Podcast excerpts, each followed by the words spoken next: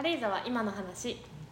軽井沢に住んでいる2人が軽井沢の日常をゆるゆるだらだら時々真面目にお送りする番組です。はい。ということで、はい。始まりました。軽井沢今の話。はい。第1回です。はい。記念すべき第1回です。はーい。よろしくお願いします。お願いします。とまずは、えっと、お送りしているこの2人の自己紹介から、はい、はい、そうですね。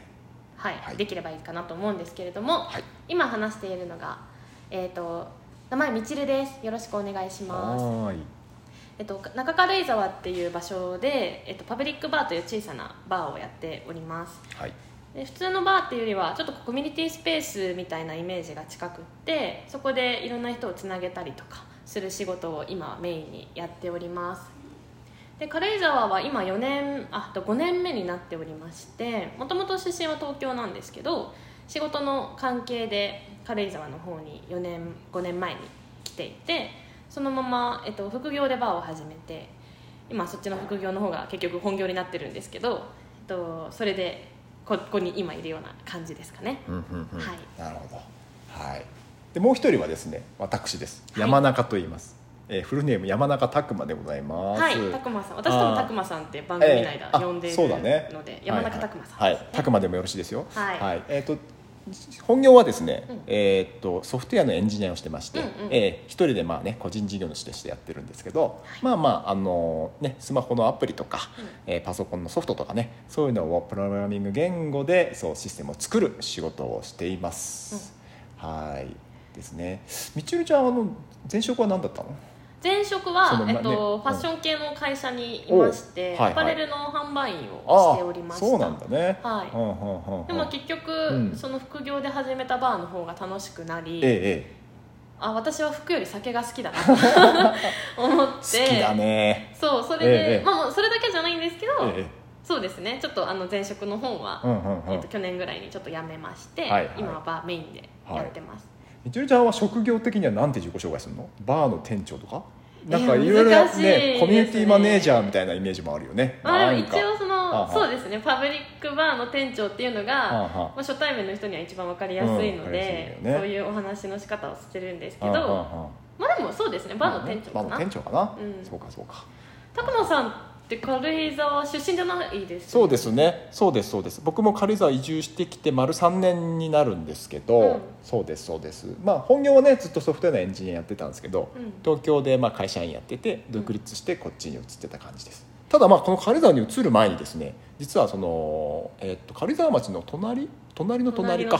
小諸市というところでですねそこも趣味というかボランティアでですね、うん。えっとまあ商店街の、まあ、空き家がね最近増えているんでその店舗をね、活用して何かできないかみたいな形で東京の有志たちと一緒に、あのいろんなこと始めたんですよ、うんあの時は確か、えーとね、空き店舗になっていた書店をちょっと借りてー。そこのそこをイベント会場みたいなことをしてですね、はいはいえーとね商店会で部活という企画をやりました。部活？部活。だからまあい何かやるにしても大人のね遊び場という意味で、まあ、スイーツ部とか、キャンプ部とか、えーそういういろんな名前バー部とかね。バーの部とか、うんブバー部、うん。うんなんか簡単変な感じだけど。でそこでねそのテーマに沿ってバー部だったらそこでお酒提供したりとか、えースイーツ部だったらその周りでスイーツ作りたい家族とか親子とかが来て、そこでスイーツ作って子供たちと食べるとか、うん。そういった人が集まるネタとしてうん。部活というキーワードであの空き店舗を使ってそういった活動をしていましたね。へえええええあそれ知らなかった。そうですね。話したことないですね、うん。そうです。だから本業はソフトウェアのエンジニアなんですけど、うん。こちらに来た時はなんか何やってる人かよく分かって分かってない感じでしたね。ね。山中は何やってんだみたいな。何屋さんか何屋さんなんだみたいな。ええええ。そんなこともありましたね、はい。ええええそんな感じの2人がはい。お届けしている番組になります。はい、でね全然その接点がなさそうですが、うん。そうそう。まあみちるちゃんはね中軽井沢駅近くのそのパブリックバーの店長ですんで,、えーでまあ僕とそのパートナーで2人でですね、えーパブリックバーに行く機会があったんですよ。あの時はナチュールイベントでしたっけ、そうです。ナチュラルワインのイベントをやった時に、うんうん。あのその拓磨さんのパートナーの方が、うん。めナチュラルワインがすごく好きな方でうんうん。でそれで多分うちのイベントを見つけてくれて、そうですね。一緒にいらして、ええ。初めて来た時はなんかやたらと素敵なおしゃれなカップルが来たぞと思ってでそれでちょっとこう身構えながら話してたんですけどものすごく2人とも気さくな方でもうひたすらあそのパートナーの方がめちゃめちゃお酒が強いそうなのよ。僕弱いけど飲むのよあの人。でそれで私とその方とでめちゃくちゃ飲みまくってすごい仲良くなり、ええそこからですね。そうですね、うん。その後僕もまあ一人でよくちょっと通うようになりましてね、うん、うんうんうん。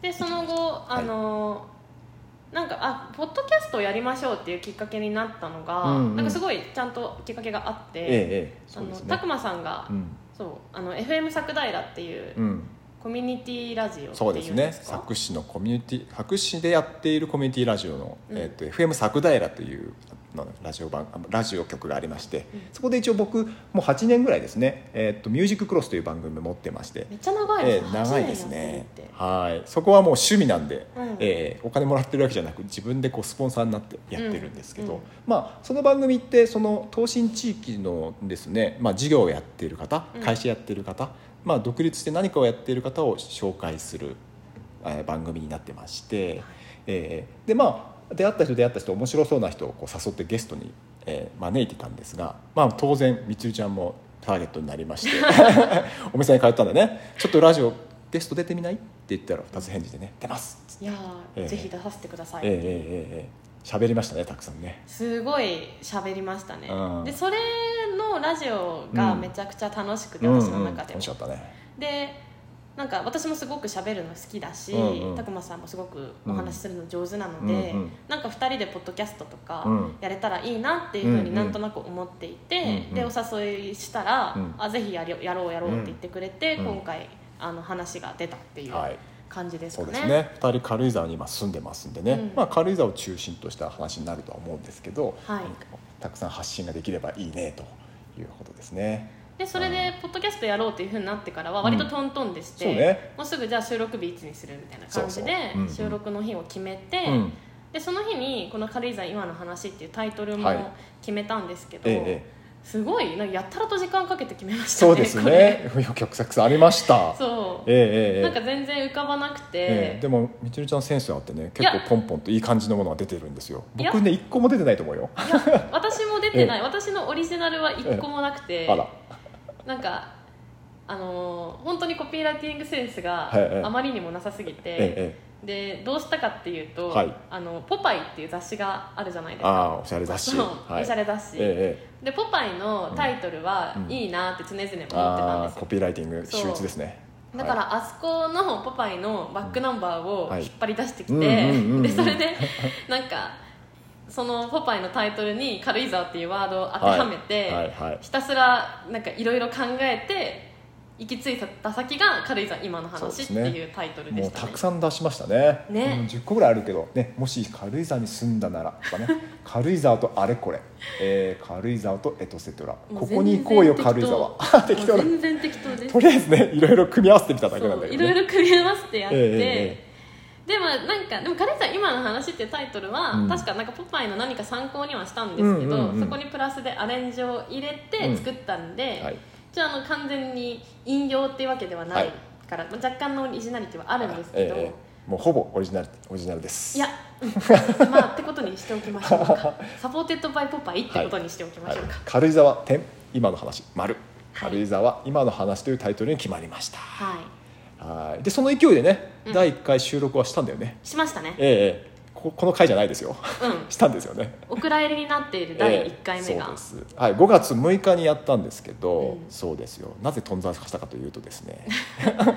そうなんか頓挫の原因はですね、ええ。本当に私なんですけどはは。なんかポッドキャストってやっぱアイコンがあるんですよ。ね今多分番組ね。画面上に出てると思うんですけうんうんうんうんどそのアイコンを作らないと、うんまあ、やっぱり配信ができないので、うんそこのアイコンはじゃあ私がやりますと。私が作るんでちょっと待ってくださいなっていうふうに拓磨さんには言っていて、うん。うんうんで収録したその来週ぐらいにははい。作ってはい。あげるつもりだったんですけど、はい。ちょっとその週週に時間が取れなくて、はい。でまあ、ちょっと来週やるか。うん。でなんか来月やるか。